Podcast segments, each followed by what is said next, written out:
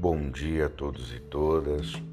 Um, uma excelente sexta-feira a todos vocês. Dia destinado ao nosso pai, o Xaguian, o Xalufã, o Lixadancô, o Batalá, o Lixalcô, toda a família do branco, né? Hoje eu resolvi falar que menos é mais.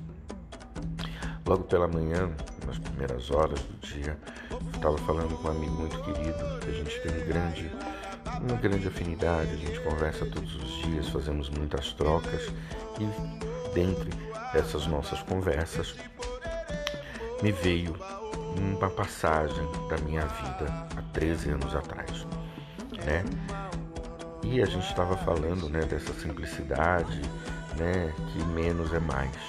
E me vem essa história à cabeça que daqui, quando eu me for embora dessa terra, pode se tornar até um itã dentro da nossa casa de candomblé.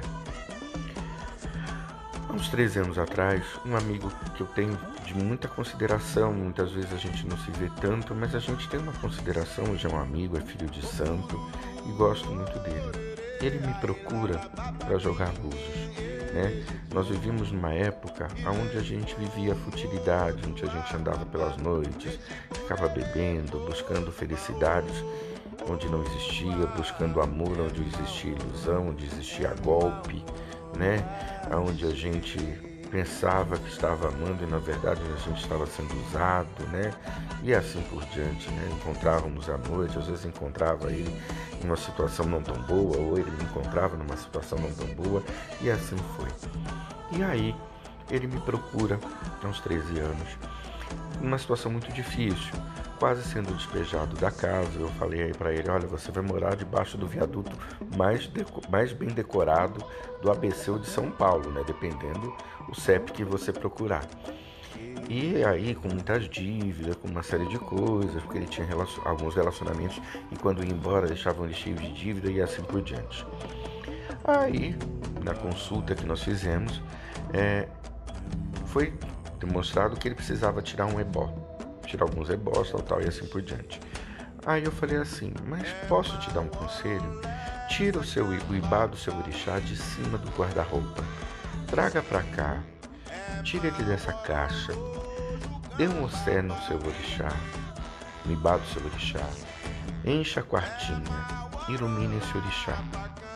Ponha lá uma comida no pé dele, que o orixá vai, já vai começar a abençoar. E assim ele o fez. Foi na casa dele, buscou os embaixo, fez, veio, deu o céu, lavou, limpou, colocou vela e assim por diante. Acho, acho, que nem a comida colocou, porque ele não tinha dinheiro na época para fazer a comida do santo dele. 15 dias depois, não, não chegou a lá 15 dias, acho que 8 dias depois, ele me liga chorando e emocionado. Babá, consegui um emprego, é, me ligaram, eu vou começar a trabalhar, minha vida vai melhorar, né? Eu falei, nossa, que lindo, filho, que bom, tal, tal. Posteriormente ele toma o ebó. E a que reflexão nós chegamos com isso? Que o orixá demonstrou para ele naquele momento que o importante era viver aquela espiritualidade, era dar valor àquele, àquele Deus que ele foi iniciado, mostrar carinho por aquele Deus viver a espiritualidade e que aquele Deus, que Orixá, seria o único que ao lado dele conseguiria solucionar a vida dele, que ele tinha o melhor aliado e ele não estava vendo esse aliado dentro daquela caixa em cima do guarda-roupa.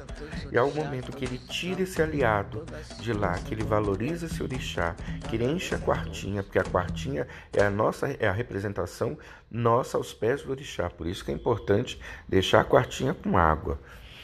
Ele seria capaz de ter força e ajudá-lo. E foi o que Orixá fez na vida desse rapaz. Hoje, passaram 13 anos, ele é outra pessoa, outra configuração, outro ser humano. Orixá, naquele momento, mostra isso a ele, né? Que a simplicidade vale muito mais. É a mesma coisa quando eu falo para o neófito novo de santo ou mesmo velho: use branco no dia do seu santo, use branco na sexta-feira, põe a água na quartinha do seu orixá.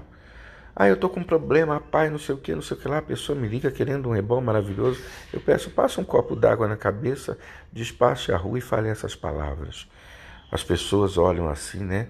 Falam assim, nossa, eu querendo um ebó milagroso, ele manda jogar água para a rua. Às vezes aquela água é que vai solucionar a sua vida. Aquele branco é que vai trazer para você muitas respostas em sua vida. É aquele é, é, aquela água na quartinha faz toda a diferença na sua vida.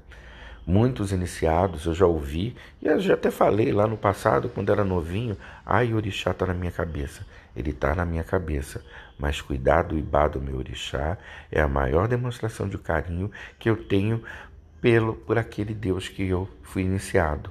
Eu sou o templo daquele Deus, meu corpo é o templo daquele Deus, mas aquela representação faz a ligação entre o Orum, o Aie e o seu Ori.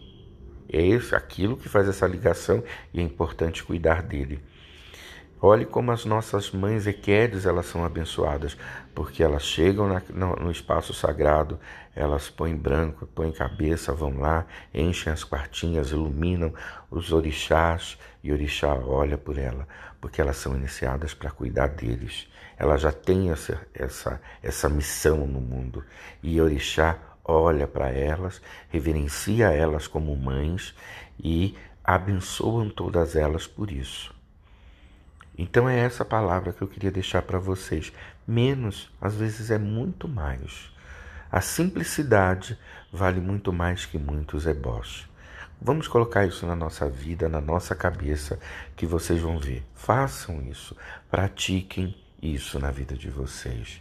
Ser iniciado de orixá é dar valor às pequenas coisas que Babami Oxoguian, Babami Oxolufã, Orixá Oku, Orixá Danku, abençoe a toda, todos e todas nessa sexta-feira e sempre, trazendo sabedoria, discernimento e muita paz na vida de vocês. A bênção de todos e um beijo no coração de vocês.